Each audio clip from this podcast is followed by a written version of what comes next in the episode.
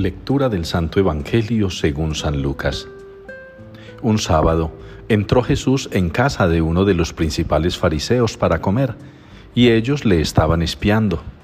Jesús se encontró delante un hombre enfermo de hidropesía y dirigiéndose a los letrados y fariseos preguntó, ¿Es lícito curar los sábados o no? Ellos se quedaron callados.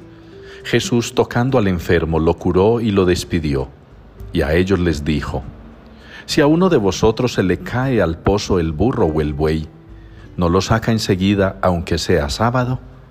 Y se quedaron sin respuesta. Palabra del Señor.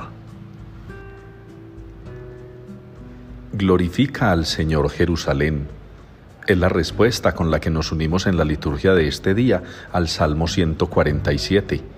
Glorifica al Señor Jerusalén. Motivos nos sobran todos los días para glorificar al Señor.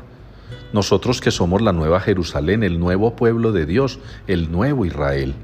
Nosotros somos descendientes de ese pueblo judío en el que nació Jesús, allí donde creció, allí donde predicó, allí donde desarrolló su obra redentora, allí donde manifestó su preferencia por los pobres, por los necesitados, por aquellos que eran rechazados, por los no tenidos en cuenta.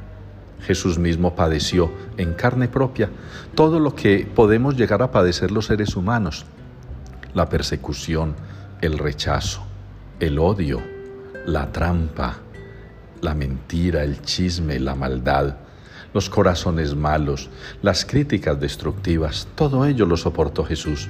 Y por eso Jesús sentía gran amor por aquellos que pasan por las mismas dificultades, por los que viven enfermos, desolados, aburridos. El Señor hoy nos invita a través de su palabra para que sigamos valorando esos gestos que Él tiene con nosotros, en una humanidad engreída y prepotente, que ha fijado su mirada en otras cosas quizá más llamativas, pero igualmente dañosas. Hoy ustedes y yo seguimos dando motivos, agradeciendo al Señor para que las palabras del Salmo cobren valor en este tiempo. Glorifica al Señor Jerusalén, porque el Señor es bueno con nosotros.